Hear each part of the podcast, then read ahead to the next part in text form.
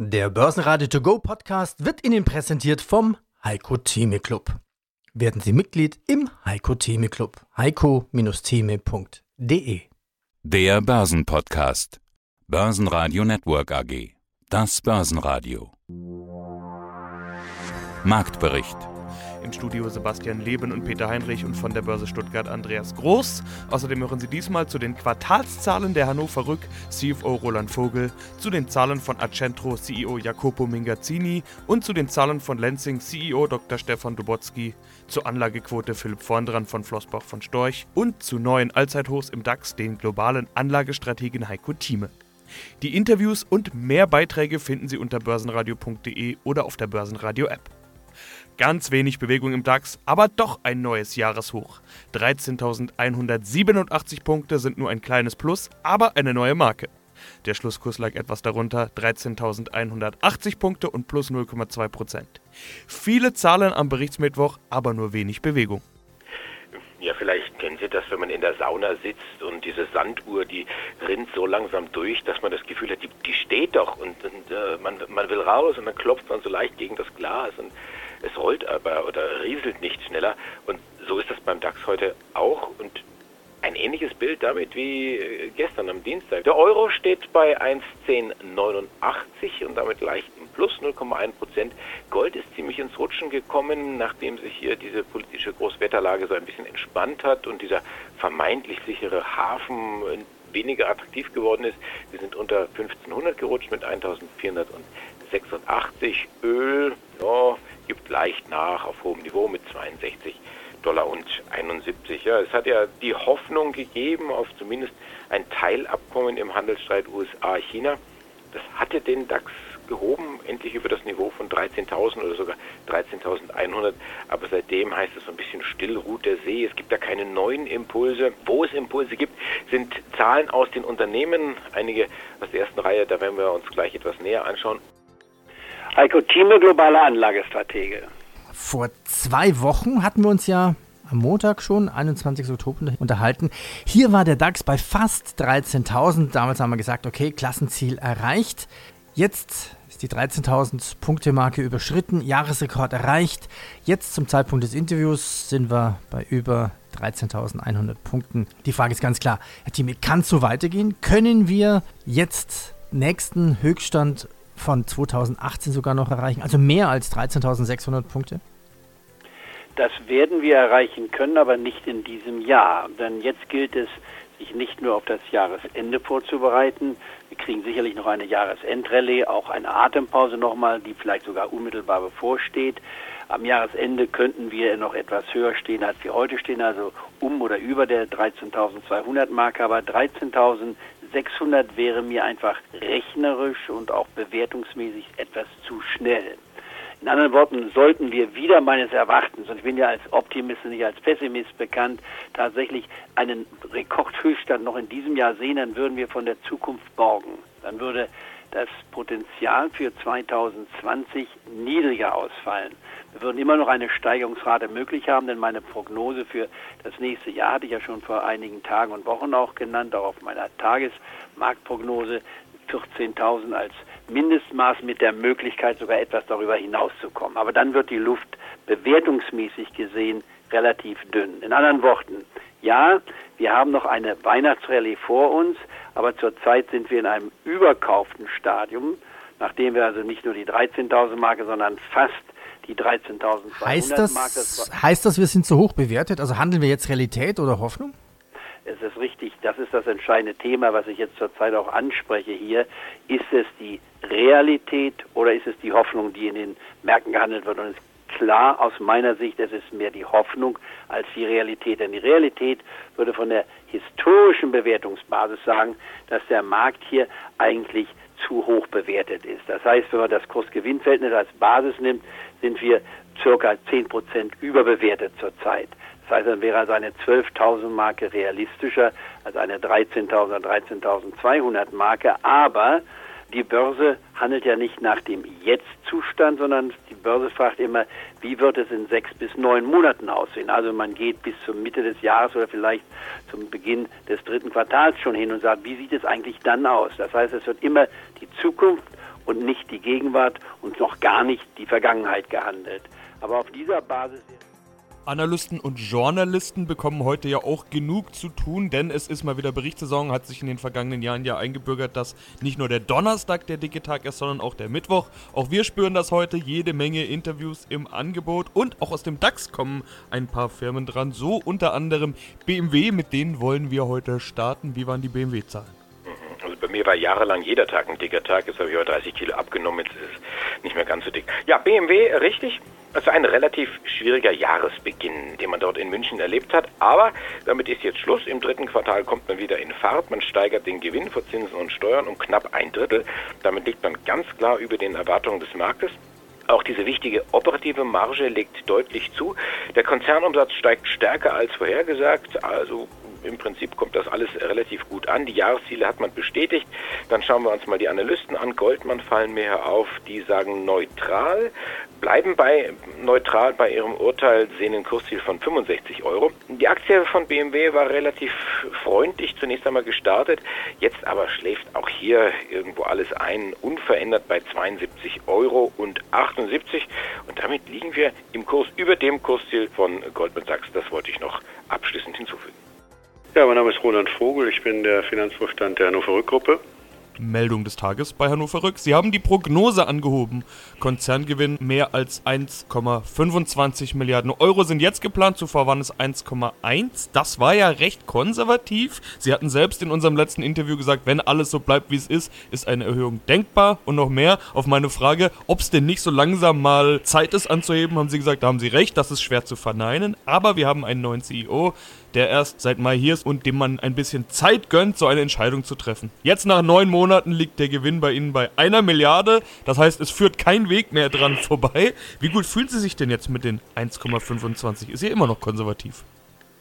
Naja, wir sind jetzt das erste Mal nach einem dritten Quartal über einer Milliarde gelandet und Sie haben es eben schon erwähnt, dass wir schon eigentlich die Guidance ein bisschen angehoben hatten, weil wir einen Sondereffekt aus der Neubewertung einer Beteiligung hatten und wir haben im Sommer gesagt, es sind die 1,1 plus die 100 Millionen aus diesem Sondereffekt. Wir sind jetzt ein bisschen darüber hinweggegangen mit den 1,25. Das bedeutet, wir müssen 250 Millionen im vierten Quartal noch machen machen. Die ersten drei Quartale haben schon von ein paar positiven Sondereffekten profitiert. In Summe würde ich schon sagen, dass es nicht ausgeschlossen ist, dass wir noch ein bisschen drüber landen. Allerdings wären auch die 250 Millionen ja schon ein durchschnittlicher und guter Wert, sodass wir uns mit der Prognose wohlfühlen. Und wenn man uns ein bisschen länger verfolgt, dann hat man vielleicht auch gemerkt, dass wir lieber eine Prognose über als unter erfüllen. Der Konzerngewinn jetzt nach neun Monaten, wie gesagt, eine Milliarde Euro. Das sind 38,3 Prozent plus, also ein ganz deutlicher Sprung. Jetzt hatten wir schon über Sondereffekte gesprochen, auch schon im letzten Interview. Was steckt da alles drin? Wie haben Sie diese eine Milliarde erstmals erreicht? Ja, es sind ein paar auf der Kapitalanlageseite. Da haben wir mit 3,5 Prozent Rendite, liegen wir deutlich über dem Zielwert von 2,8.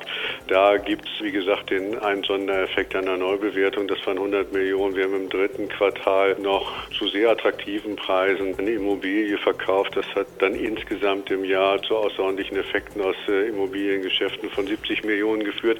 Also die sehr guten Kapitalanlagen haben dazu beigetragen. Es hat aber ganz wesentlich geholfen, machen, dass wir im letzten Jahr unser Lebensgeschäft, äh, Lebensrückversicherungsgeschäft in den USA saniert haben. Das hat im letzten Jahr zu Sonderbelastungen geführt. Insofern ist auch diese 38 Prozent ein bisschen darauf zurückzuführen, dass wir die Sonderbelastung im letzten Jahr hatten. Das hat sich tatsächlich genau wie wir das erwartet hatten, dann positiv ausgewirkt. Wir liegen da sogar ein bisschen besser als erwartet, sodass also diese Übererfüllung der Ziele auf der Kapitalanlageseite und auf der Lebensseite dazu geführt haben, dass wir dieses All-Time-High, wie man so schön sagt, im dritten Quartal erwirtschaftet haben. Und wir haben es trotz einer sehr, sehr hohen Schadenbelastung im dritten Quartal in der Schadenrückversicherung erreicht. Und das demonstriert dann auch ein bisschen die Stärke. Als nächstes Adidas. Adidas ist ja ein solcher Rekordkandidat. Die müssen eigentlich immer Rekorde liefern, sonst gefällt es dem Markt nicht. Quartalszahlen, sind da auch wieder neue Rekorde drin? Ob Rekorde, das will ich mal dahingestellt lassen. Also keine Rekorde, nein, das nicht, aber gute Zahlen, gar keine Frage. Und der Markt tut sich auch sehr schwer, diese Zahlen einzuordnen. Wir sind mit einem dicken Plus gestartet, aber die Auflösung kommt am Ende meiner Ausführung. Also wir haben hier drittes Quartal bei Adidas gut gewirtschaftet, Ziele für das laufende Jahr bestätigt und man rechnet mit einem ja, fulminanten Schlusssport bis Weihnachten, rechnet dann mit einem Absatz- und Umsatzwachstum von bis zu 8 Prozent. Jetzt schauen wir uns mal die Zahlen an fürs dritte Quartal. Hier geht es bei den Erlösen um 6 Prozent nach oben auf 6,4 Milliarden Euro. Nach neun Monaten beträgt das Wachstum 5 Prozent. Und wie gesagt, jetzt hier das letzte Quartal, da sollen es dann 8 Prozent sein. Goldman, hatte ich ja schon mal bei BMW mir angeguckt und jetzt eben bei Adidas. Die bleiben bullisch, belassen Adidas auf Kaufen, Ziel 310 Euro. Wie ich eingangs sagte, gut war die Aktie gestartet, dann setzten aber Gewinnmitnahmen ein und das ziemlich heftig. Von ganz vorne im DAX durchgereicht bis ganz hinten 2,9 Prozent minus. Adidas kosten 273,30. Grüß Gott, mein Name ist Philipp Vorntran von Flossbach von Storch. Okay, jetzt kann man es zuletzt ja niemandem übel nehmen, wenn er ein bisschen vorsichtig auf den Markt geschaut hat, weil es so viele Fragezeichen. Stopp, stopp, hier muss ich unterbrechen. Ja, okay. Es kann einem nicht übel genommen werden, wenn man einen sehr hohen Anteil an Aktien hat. Wenn jemand 60, 70 oder 80 Prozent als durchschnittliche Anlagequote hat, dann nehme ich dieser Person definitiv nicht übel, wenn sie sagt, ach, ich reduziere mal aus taktischen oder politischen Überlegungen diese strategische Allokation auf 50 oder 45 Prozent Aktien. Aber der Durchschnitt der Deutschen hat null, hat null. Und diese Null ist eben kein Basis, keine Basisposition, von der weg man immer nur an den Crash denken muss. Äh, man sollte den ersten Schritt machen, vielleicht auf 20, 30 oder 40 Prozent und dann auf den Crash hoffen, äh, um die verbleibenden 20 oder 30 zusätzlichen Prozent für eine sinnvolle Allokation aufzubauen. Derjenige, der nichts hat, äh, der verstößt gegen Warren Buffetts wichtigsten Grundsatz, das große Risiko ist nicht investiert zu sein. Und viele Deutsche sind eben überhaupt nicht investiert. Und für diese verbietet es sich, taktische Überlegungen anzustellen. Sie sollen erstmal eine Basisposition aufbauen und dann über Taktik nachdenken. Und den DAX-Wert, auf den sowieso alle gewartet haben, den haben wir heute auch noch im Angebot. Wirecard natürlich, endlich mal der Blick in die Bilanz. Was sehen wir denn da? Klasse aus, kann man gar nicht sagen. Die ähm, Aktie war ja immer wieder unter Druck geraten nach entsprechenden Berichten aus London von der Financial Times, die ja gesagt haben, das sind unsaubere Geschäfte, da ist nicht sauber bilanziert worden, da sind Luftbuchungen gemacht worden. Und es ging ja dann ständig hin und her. Es kam der Bericht, die Aktie fiel in sich zusammen, es kam die Gegendarstellung von Wirecard, die das geprüft haben und wir sind uns sicher, das ist alles richtig. Dann haben sie sogar eine externe Sonderprüfung beauftragt, die natürlich ein paar Monate dauert und die auch noch läuft. Ja, und da wäre jetzt der richtige Zeitpunkt, entsprechende Zahlen zu liefern und das hat man getan. Wirecard als Zahlungsdienstleister baut weiter auf den Schwung durch den Boom beim Online-Shopping. Das heißt, auch im kommenden Jahr, also man traut sich hier schon entsprechende Vorausschauen, rechnet Wirecard mit einem kräftigen Gewinnwachstum. Und wir hatten ja über das Jahr mal berichtet, dass Wirecard da schon fünf, sechs Jahre vorausschaut. Also man ist sich da sehr sicher seiner Sache. Drittes Quartal, auch hier schauen wir uns die Zahlen an. Der Umsatz klettert um knapp 40 Prozent auf unerwartet hohe 731 Millionen Euro. Unterm Strich steht ein Gewinn von 149 Millionen Euro und das ist gut mehr als 60 Prozent als vor einem Jahr. Ja, sollte im Prinzip alles gut ankommen. Jetzt hatten wir viel Bewegung gesehen in der Wirecard-Aktie. Heute schnauft man aus, ist vorletzter Wert im DAX minus 1,8 Prozent, hält sich aber noch über 120 Euro, 120 Euro und 30. Mein Name ist Thorsten Polleit, ich bin der Chefvolkswirt der Degussa. Und Sie sind ja auch der Verfasser und Herausgeber des Degussa Marktreports. Und hier ist der Podcast dazu. Starten wir mit dem Thema Golddepot. Wie gelange ich zum richtigen Golddepot? Es gibt ja verschiedenste Strategien. Anleger setzen manchmal nur auf ein Aktienportfolio, manche auf ein Aktien- und Goldportfolio. Häufig wird der Gold mit Aktien verglichen. Ist das denn eigentlich sinnvoll? Also Herr Heinrich, ich meine nicht, denn das Halten von Gold wird zwar immer wieder mit dem Halten von Aktien verglichen, das aber ist nicht sinnvoll, denn ein solcher Vergleich erzeugt ein falsches Bild. Warum? Weil Gold eine Geldart ist und daher sollte man die Wert- bzw. die Preisentwicklung des Goldes mit der des ungedeckten Geldes, also als da wären US-Dollar, Euro, chinesischer Renminbi, japanischer Yen oder Schweizer Franken vergleichen. Und wenn man das macht, dann wird deutlich, Gold war ein besseres Wertaufbewahrungsmittel als zum Beispiel der US-Dollar, Euro, japanische Yen und Schweizer Franken. Um ein Beispiel zu geben, in den letzten 20 Jahren ist der Goldpreis im Durchschnitt um etwa 8,3 Prozent pro Jahr gestiegen, in den letzten 10 Jahren um knapp 7 Prozent. Wohlgemerkt nach Steuern. Da kann keine der offiziellen Währungen mithalten. Ja, wann jetzt Aktien und wann Gold? Grunde hängt die Antwort auf diese Frage von der individuellen Risikoeinschätzung ab. Was meine ich damit? Für Anleger beispielsweise, die mit einem langen Zeithorizont operieren und die nicht mit systembedrohenden Krisen rechnen, für die wäre es durchaus sinnvoll, wenn sie nur auf Aktien setzen, also ein reines Aktienportfolio sich zusammenstellen. Für Anleger hingegen, die mit dem Eintreten von Krisen rechnen, die sie also nicht ausschließen wollen, die aber den Eintrittszeitpunkt von Krisen nicht genau kennen, für die ist es ratsam, ein Portfolio aus Aktien und Gold zu halten. Aktien sind langfristig gesehen sicherlich ein äußerst attraktives Investment. Keine Aktien zu halten und nur auf Gold zu setzen, ist daher alles andere als risikolos. Denn tritt die befürchtete Krise nicht ein oder erst nach einer sehr langen Zeit, dann entgehen dem Anleger mitunter hohe Kurs- und Dividendenerträge, Guten Tag, mein Name ist Jacopo Mingazzini, ich bin Vorstand der Accentro Real Estate AG aus Berlin. Bisschen über Zahlen wollen wir natürlich auch noch sprechen. Das ist der Anlass unseres Interviews. Neun Monatszahlen. Eine Marke wurde gebrochen. Das hatte sich schon angedeutet. Haben wir schon im letzten Interview drüber gesprochen. Die Bilanz erstmals über eine halben Milliarde Euro. 517,9. 43,6 Millionen Euro sind hinzugekommen. Wie wichtig ist dieser Meilenstein für Sie? Hatte sich ja schon angedeutet. Also Überraschung ist es keine. Aber Ihre Überschrift über der Pressemeldung ist es ja dann doch.